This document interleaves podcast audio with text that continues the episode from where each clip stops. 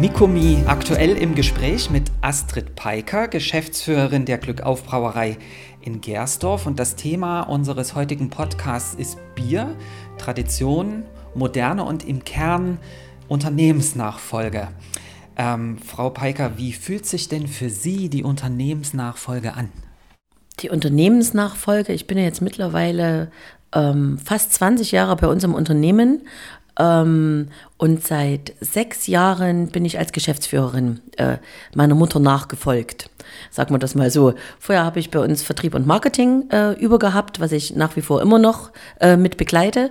Und eben seit sechs Jahren Geschäftsführerin. Und es fühlt sich gut an äh, wichtig ist, dass man halt wirklich mit Herzblut dabei ist und das, und das bin ich, auch wenn es eben manchmal eng ist, gerade wie jetzt zur Zeit haben wir ein paar äh, personelle Engpässe, wenn Urlaub ist und noch jemand krank, na, dann springe ich halt ein und dann bin ich schon seit heute früh, äh, meine erste Schicht ist schon weg, ich beginne 5.15 Uhr und koordiniere den Fuhrpark, das gehört auch dazu, in einer kleinen Firma, auch als Geschäftsführer, dass man halt wirklich auch als Vorbild vorangeht und ähm, überall einspringt, wo halt gerade Not am Mann ist. Sie haben schon ein ganz wichtiges mhm. Wort gesagt, glaube ich, und das ist das Thema Herzblut. Aber zusätzlich zum Herzblut gehört ja noch ganz viel dazu. Wie kann denn aus Ihrer Sicht so eine Unternehmensnachfolge gelingen oder wie ist es in Ihrem Fall gelaufen? Das ging ja sicherlich nicht knall auf Fall und von heute auf morgen. Also bei uns war das schon eine gewisse Planung. Ich sage mal, dadurch, dass ich ja, wie gesagt, schon die ganze Zeit im Unternehmen mitgearbeitet habe, ähm, war es so, dass wir äh, das im Prinzip nach und nach gemacht haben.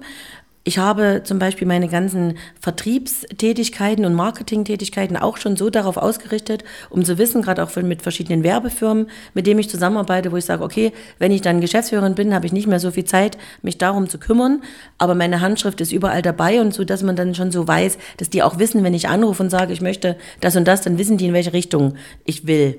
Also das, das vorgearbeitet, aber jetzt im Speziellen, was Sie ja fragen, wie wir die Unternehmensnachfolge vorbereitet haben, war das so, dass tatsächlich meine Mutter und ich haben wir uns hingesetzt, weil wir beide äh, Menschen sind von, wir lieben Verträge.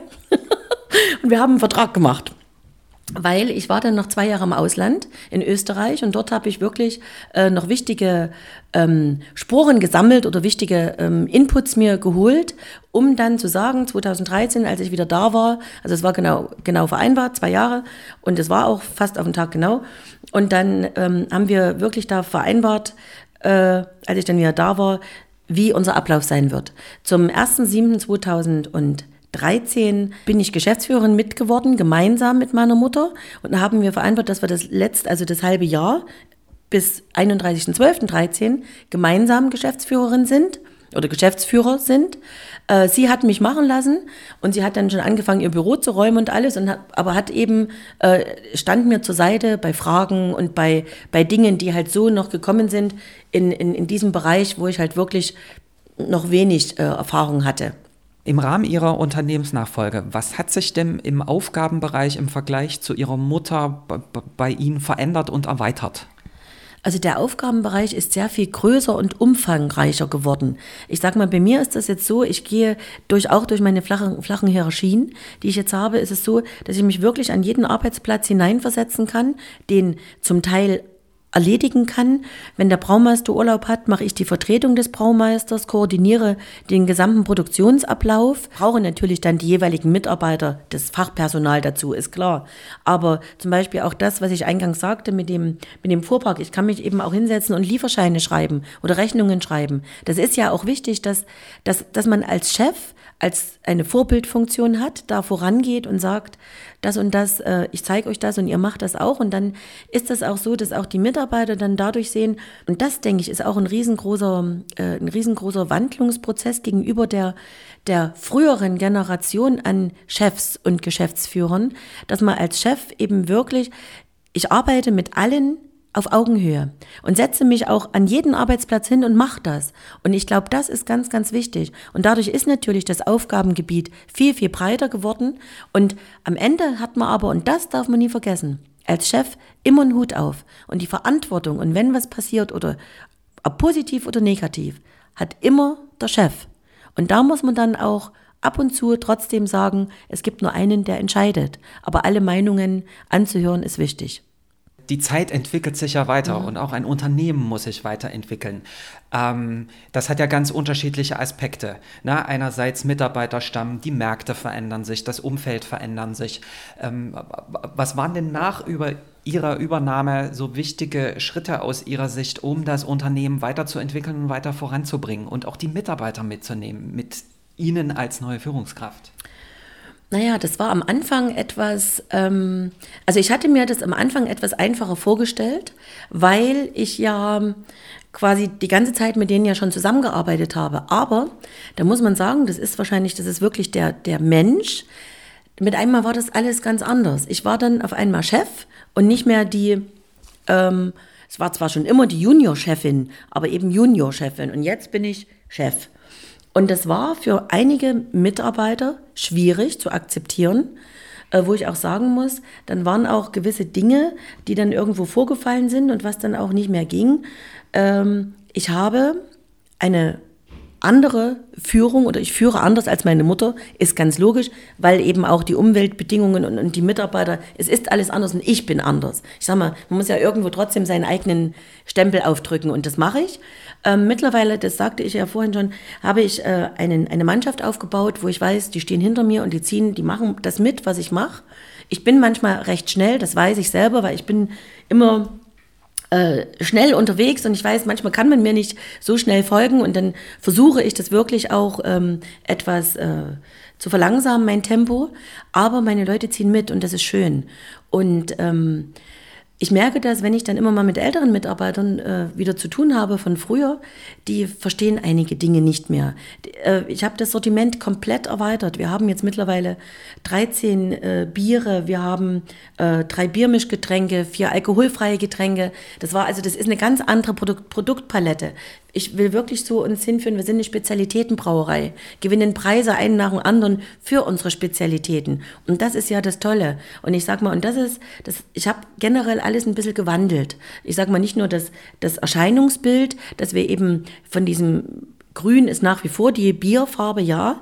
Aber wir haben, wir sind die orangenen Kästen, wir haben unser, unser ganzes Erscheinungsbild, unseren Auftritt etwas verjüngt ähm, haben auch mit, unserem, mit unserer Produktvielfalt und auch mit unseren Kunden, muss ich sagen, ich bin äh, bei ganz anderen Events jetzt äh, dabei, die wir früher hätten nie machen können, weil doch die, äh, ohne jetzt meiner Mutter nahe zu treten, zu nahe treten zu wollen, war es schon so, dass logischerweise waren mir ja etwas die Hände gebunden, auch wenn ich Marketingvertrieb gemacht habe, war diese Marke Glück auf an sich etwas verstaubt und angestaubt. Erfahre ich auch von Kunden. Und jetzt finde ich das toll, so nach wirklich nach dieser Zeit, aber wirklich erst so nach fünf, fünf Jahren ungefähr, ähm, sagen die dann zu mir, Mensch, Astrid, das ist ja toll geworden. Und es ist ja jetzt richtig ein schickes, modernes Unternehmen. Und für mich ist aber eben auch wichtig, diese Kombination Tradition und Moderne. Das war das, was ich von Anfang an nach meiner Übernahme verfolgt habe. Das war mein Motto von Anfang an. Und, und das ist es nach wie vor. Und das ist toll, dass ich das geschafft habe, dass ich generationsübergreifend unterwegs bin. Und das ist schön. Und äh, gerade wir hatten jetzt Brauereifest vor 14 Tagen. Da waren so viele Leute da wie noch nie. Das habe ich auch komplett umgeswitcht. Das machen wir im vorderen Hof mit einer Plane, mit, also mit Überdachung und Logo und alles komplett anders. Das andere muss nicht immer besser sein. Früher, das war auch in Ordnung. Das war zu der Zeit perfekt. Jetzt muss man eben weitergehen, man muss sich bewegen, um was zu bewegen. Und äh, deshalb habe ich das jetzt alles ein bisschen verändert und das ist schön, es waren ungefähr 2000 Leute da und es waren ältere Menschen und es waren auch ganz, ganz viele, und das hat mich mega gefreut, ganz, ganz viele junge Menschen waren da. Die bis früh, halb vier, habe ich die letzten dann nach Hause geschickt. Und das ist auch das Schöne. Ich habe zwar Security da, die habe ich dann auch nach Hause geschickt. Dann gehe ich halt zu den Leuten hin spreche mit denen und sagt, Mensch, kommt hier, nehmt euch noch ein Bier mit und jetzt müssen wir auch mal zumachen, ich will auch mal nach Hause. Und, und das machen die und das, ist, und das ist toll. Also das ist das, was mich fasziniert, dass eben auch wirklich die jungen Leute jetzt sagen, Mensch, euer Bier schmeckt mir und mit Glück auf kann ich was anfangen und nicht mehr nur den verstaubten Bergmann, sondern das sind tolle Produkte und tolle Leute, die dahinter stehen. Die ganze neue Mannschaft sind ja auch jüngere Leute. Wir haben uns ja extrem verjüngt. Bin ich ja fast mit die Älteste. Ne? Ja, nicht ganz, aber fast.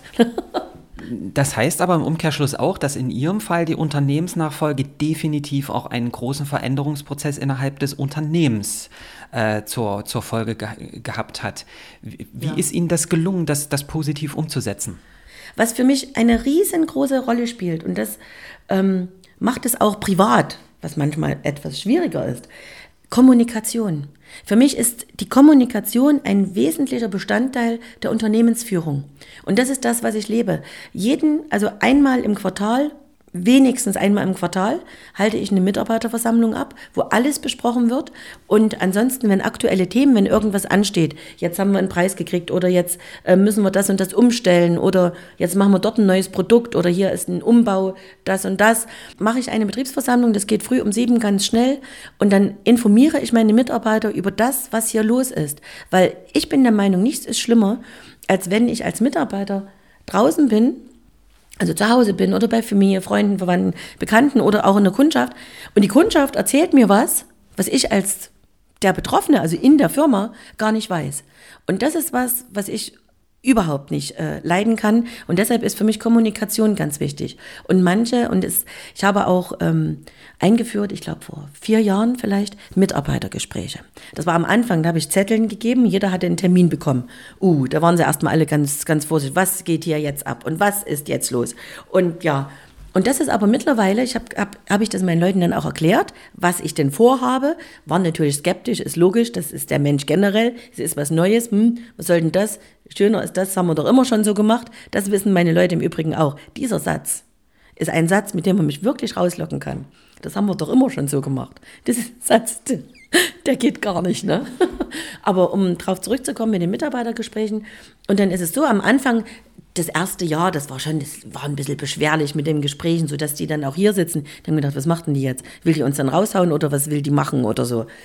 Logisch. Erstmal Skepsis. Aber dann habe ich das erklärt, auch im Nachhinein, und sie haben gemerkt, oh, es wird sogar was umgesetzt und das ist wichtig. Wenn jetzt ein Mitarbeiter sagt, oh, es ist immer ganz schwierig, ganz einfaches Beispiel, es ist im Lager, es ist immer ganz schwierig, äh, Mittagspause korrekt zu machen und so und wenn ich mir dann ein Essen mitbringen lasse, dann ist es kalt und dann, was machen wir denn da? Können wir da nicht uns eine Mikrowelle dahinstellen? Ist überhaupt kein Problem. Das sind die kleinsten Dinge. Und das sind aber Dinge, wo eben dann auch meine Mitarbeiter merken, ähm, ich setze das auch um, was die mir sagen. Die erzählen mir nicht nur irgendwas, sondern die merkt sich das auch und sie macht es auch dann. Und das ist, glaube ich, ganz wichtig, dass man wirklich auch auf die, auf die Stimme der Mitarbeiter hört, weil man ist ja komplett, äh, wir sind alle aufeinander angewiesen. Ich kann nicht ohne sie und sie können nicht ohne mich. Das ist nun mal so. Ne, und deshalb sage ich immer, wir sind eine Brauereifamilie. Auch in jeder Familie gibt es mal Reibereien, das ist normal, das gehört dazu. Wäre schlimm, wenn alles Friede, Freude, Eierkuchen wäre. Aber wichtig ist, dass man dann immer eine Lösung findet.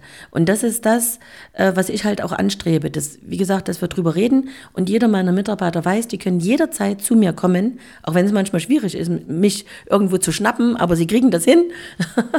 und dann ähm, besprechen wir die Dinge, die sie gerade in dem Moment beschäftigen. Also, und das ist halt eins meiner wichtigen Führungsinstrumente. Ähm, ja, das klingt nach einer sehr durchgeplanten und sehr strukturierten Unternehmensnachfolge. Ähm, was gibt es denn für Pläne für die Zukunft? Pläne für die Zukunft. Naja, wir müssen jetzt einige, ich sag mal, unser, unser, unser ganzer Maschinenpark ist dann wirklich nach und nach, ist ja fast alles jetzt so 30 Jahre alt. Wir haben das alles erneuert nach der Wende. Und ähm, jetzt sind halt wieder Dinge im, im Laufen. Ich werde zum Beispiel jetzt Ende des Jahres, bekommen wir einen Palettierroboter. Also das ist was ganz Spektakuläres, freue ich mich ja schon drauf.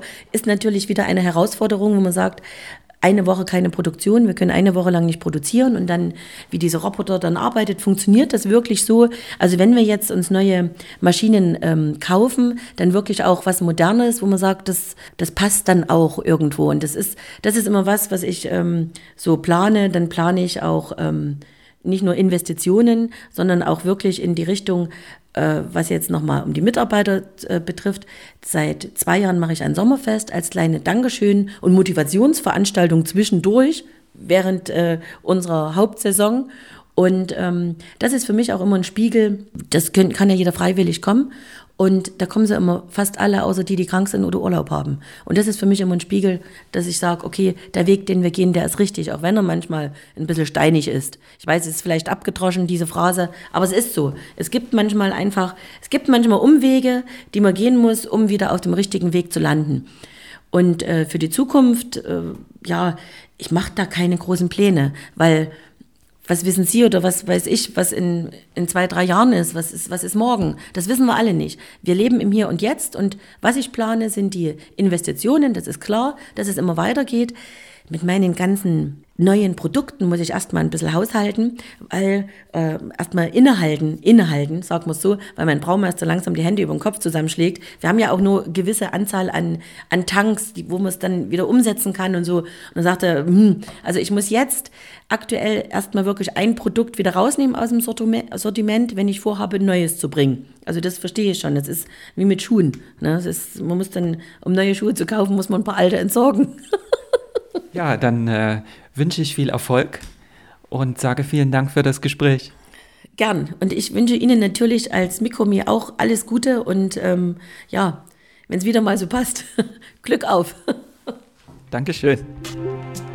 Weitere Informationen zu diesen und anderen Themen finden Sie auf der Webseite mikomi-institut.de. Das Gespräch führte Lutz Schäfer, die technische Bearbeitung übernahm Steve Feige.